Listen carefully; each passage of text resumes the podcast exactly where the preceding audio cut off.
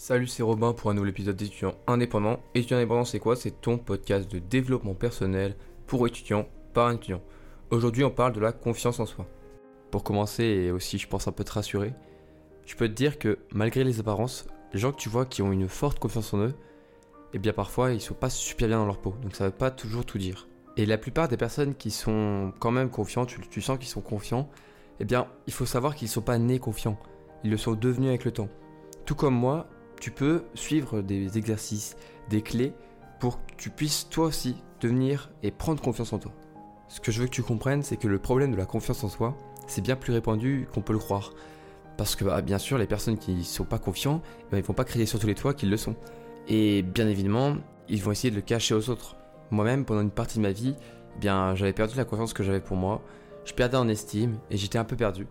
Mais en suivant des conseils que je vais te donner, je peux aujourd'hui dire fièrement que je suis en pleine confiance et en alignement avec l'image que les personnes perçoivent de moi. Le manque de confiance en soi, c'est un problème qui peut paraître parfois un peu anodin et pas trop trop grave, mais sans même t'en rendre compte, cela te met des bâtons dans les roues dans plein de domaines de ta vie, que ce soit professionnel, personnel, social et même sentimental. Je pense que tu connais des personnes qui, avec un charisme assez développé, sont toujours écoutées, sont toujours appréciées dans toutes les situations et tout ça, en fait, ça vient en grande partie de leur confiance en eux. Je vais donc te donner les clés qui sont un peu les piliers, les fondations qui vont te permettre de devenir celle ou celui que tu veux être au fond de toi. Tu deviendras alors l'étudiant qui ose prendre la parole en public, avec qui on sait qu'on passera un super bon moment dans toutes les circonstances et qui remontera facilement le moral de ses camarades s'il y a un problème. Je sais de quoi je parle, parce que comme j'ai pu t'en parler dans l'épisode qui aborde la timidité, quand j'étais plus jeune, ben j'avais vraiment beaucoup moins confiance en moi qu'aujourd'hui. J'étais timide et je n'arrêtais pas de me comparer aux autres. Je me rabaissais sans cesse et sans vraiment m'en rendre compte, eh bien ça me cassait complètement mon moral et j'étais vite triste ou déçu. Mais c'est vers, vers, je dirais, ouais, 16 ans que je me suis vraiment repris en main en arrivant au lycée pour pas faire les mêmes erreurs qu'au collège. J'ai découvert le développement personnel et ça m'a beaucoup intéressé et encore aujourd'hui je trouve ça vraiment incroyable et c'est pour ça que je veux t'aider aujourd'hui. Pour commencer, ce que je peux te dire, c'est que la confiance en soi, eh bien, ça ne s'acquiert pas seulement en, travaillant, entre guillemets, bah, sa confiance en soi. Parce que c'est quelque chose d'abstrait, c'est quelque chose de personnel, c'est quelque chose de vague. C'est plus les conséquences d'autres aspects de toi qui font qu'en fait tu vas gagner en confiance. Ce que je veux dire, c'est que malheureusement, tu ne peux pas gagner en confiance en travaillant ta confiance. Ce seront d'autres objectifs qu'il faut que tu te fixes pour enfin avoir confiance en toi. Je ne sais pas si tu connais ce terme, mais en fait ça répond à la loi de l'effort indirect. Par exemple, quand tu veux maigrir ou perdre vraiment de la graisse sur le ventre, eh bien si tu fais des abdos en boucle, ça ne sert à rien. Car on ne peut pas focaliser sa perte de graisse, mais en faisant du sport régulièrement et en mangeant sainement, tu perdras en graisse, en général, sur tout ton corps, puis en fait, tu perdras de la graisse sur ton ventre. Tout comme le bonheur, nombreux sont ceux qui courent après le bonheur toute leur vie, sans même se poser la question de ce qui les rendrait vraiment heureux. Et après avoir trouvé ce qui les fait vibrer, eh bien ils devraient se focaliser là-dessus. C'est pas en cherchant à tout prix le bonheur que tu y parviendras, au contraire même je dirais. Et eh bien malheureusement c'est un peu pareil pour la confiance en soi. C'est pas en travaillant ta confiance que tu développeras une véritable confiance en toi profonde. C'est pas en faisant des exercices devant le miroir, à réciter 50 fois que tu es génial, que tu as confiance en toi, chaque matin que tu le seras. La confiance en soi, c'est pour moi la conséquence de tout ce que tu as accompli dans ta vie. Que ce soit de petits ou de grands projets, l'idée principale que tu dois retenir, c'est que tu auras pleine confiance en toi le jour où tu auras la conviction profonde que tu as la capacité à accomplir tous tes objectifs. Tu pourras remarquer que ceux qui ne sont pas très confiants, c'est souvent ceux qui, dans les quelques dernières années, n'ont pas fait grand-chose de leur vie, n'ont pas accompli leurs objectifs fixés, leurs résolutions du jour de l'an, etc. De même, si tu ne te fixes pas des buts concrets dans ta vie ou que tu restes dans ta zone de confort tout le temps, eh bien, tu ne pourras pas donner de la valeur aux objectifs que tu as accomplis et donc tu n'auras pas alors de résultats vraiment importants sur ce que tu penses de toi. Tu dois te donner à fond pour te montrer que tu es capable de faire de grandes choses de ton plein gré avec ta motivation pour seul moteur. Et ensuite, quand les autres te parleront et que tu leur raconteras tout ce que tu as fait, tout ce que tu as accompli, c'est eux qui vont se remettre en question, en se demandant pourquoi moi je fais rien, et lui il a réussi à faire plein de choses tout le temps. Je pense que tu commences à comprendre que le meilleur moyen en fait de gagner en confiance en soi sur le long terme, c'est de toujours avancer en se fixant de nouveaux objectifs, tous les jours, encore et encore. Il faut que tu passes à l'action et que tu arrêtes de Netflix and chill tous les jours. Et si, par malheur, dans les discussions que tu as à la fac, tu n'as pas vu la dernière série en entier en un jour ou que tu n'es pas au courant du tout nouveau challenge TikTok, dis-toi que tu as très sûrement mieux investi ton temps que ceux avec qui tu discutes. Pour te donner un exemple, moi je suis un peu geek sur les bords. Et j'ai passé beaucoup de temps à jouer les soirs, les week-ends, quand j'étais au collège et au lycée. Et encore aujourd'hui, je m'accorde toujours un petit peu de temps, euh, si j'ai envie, pour m'amuser. Mais maintenant, c'est différent. Parce que je m'accorde ce temps comme récompense d'avoir étudié ou écrit cet épisode, par exemple. Il faut savoir investir son temps, au lieu de le dépenser à tout va, et à se dire Waouh, les vacances, elles sont passées en deux secondes, et j'ai rien fait du tout à part glander. Fixe-toi toujours des objectifs, même des objectifs simples, et récompense-toi pour chacun que tu accomplis. Par exemple, une heure de révision et après j'ai le droit de regarder un épisode de ma série. Tu vois, ça c'est bien comme objectif. Au moins, tu sais que si tu travailles, eh bien, tu auras ta petite récompense.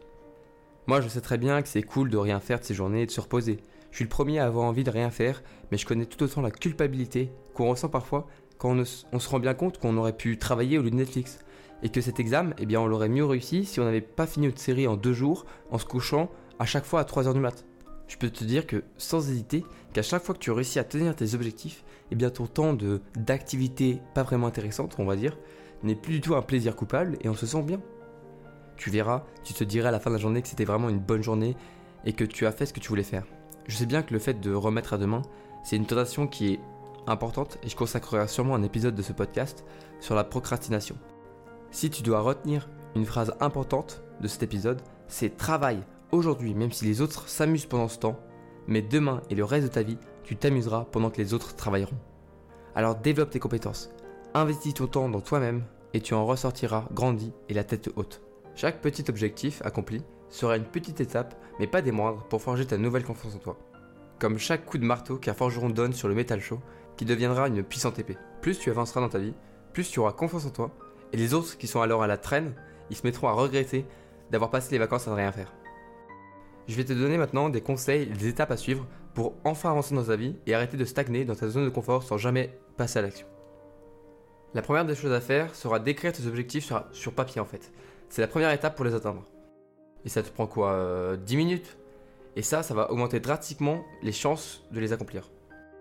Quand tu les écris sur papier, tu vois, tes objectifs, ils sont matériels. Ils sont sur ton bureau ou affichés sur, ton mur, par exemple. C'est un contrat que tu te fais avec toi-même. Ce sera bien plus puissant d'écrire et même de les afficher sur un mur ou sous ta porte pour les voir quotidiennement que de les garder dans un coin de ta tête où ils resteront comme une idée abstraite que tu as eu un jour où tu étais un peu motivé. La deuxième étape est d'établir une sorte de parcours, un plan d'action pour accomplir tes objectifs. Tu peux commencer à prendre des habitudes ou découper tes gros objectifs en plusieurs petites étapes à accomplir qui seront alors bien plus clairs pour toi et tu seras en quelque sorte guidé par tout ce que tu as écrit et la motivation, tu verras, elle viendra d'elle-même. Tu transformeras ces mini-objectifs en habitudes, que ce soit quotidiennes ou hebdomadaires, et ça va t'aider à passer à l'action. La troisième étape est donc de te mettre en action, même si tes objectifs que tu as écrits ou ton plan d'action ne sont pas parfaits. Tu pourras tout adapter s'il le faut, tu changeras en cours de route. Ne cherche pas la perfection, mais plutôt juste de faire, en fait, d'accomplir tes objectifs. Je vais pas te mentir, ça va être un peu long. Ça te prendra un certain temps, mais en suivant ces conseils et en arrêtant de te donner des fausses excuses et te mentir à toi-même à tout va, tu parviendras au but que tu te seras fixé. Si tu veux des petites choses que tu peux améliorer dès maintenant, je vais te donner des petits conseils qui ont marché pour moi. La première des choses, et ça peut paraître bête, mais c'est de sourire un peu tous les jours et le plus possible. Ça a été prouvé scientifiquement de nombreuses fois, mais le fait de sourire permet au cerveau en fait de se sentir mieux, et vous avec, donc souris. Le second truc que je peux te donner, c'est de t'obliger à te tenir le plus droit possible. C'est tout con, mais si tu es toujours avachi ou les épaules vers l'intérieur, eh bien en fait tu ne pourras pas t'exprimer clairement et pour les autres, tu resteras le mec ou la fille qui ne parle pas et qui, par exemple, est toujours sur son téléphone, etc. En te redressant, en fait, tu grandis et tu montres aux autres que tu es là. Si tu ne trouves pas la motivation pour accomplir tes objectifs, assieds-toi dans un endroit calme et pose-toi les bonnes questions. Pourquoi tu fais tout cela? Qu'est-ce que ça va t'apporter? Pour qui tu le fais? Et en fait, en se rendant compte des vrais bons côtés de suivre tes objectifs, eh tu trouveras la motivation. Par exemple, en te demandant vraiment pourquoi tu veux faire du sport, en imaginant par exemple le poids que tu pourrais perdre ou autre, ça va te motiver à faire le premier pas et à faire les premières séances. Et en voyant les premiers résultats, tu seras encore plus motivé et à fond pour continuer. Pour finir, et je le fais très souvent, remémore-toi des moments puissants de ta vie qui t'ont vraiment marqué. La fois où tu as réussi ton examen, la fois où tu as réussi à parler avec la fille qui te plaît, etc. Tout cela, ça va te remplir d'émotions positives et tout ça, ça va te motiver pour toujours avancer.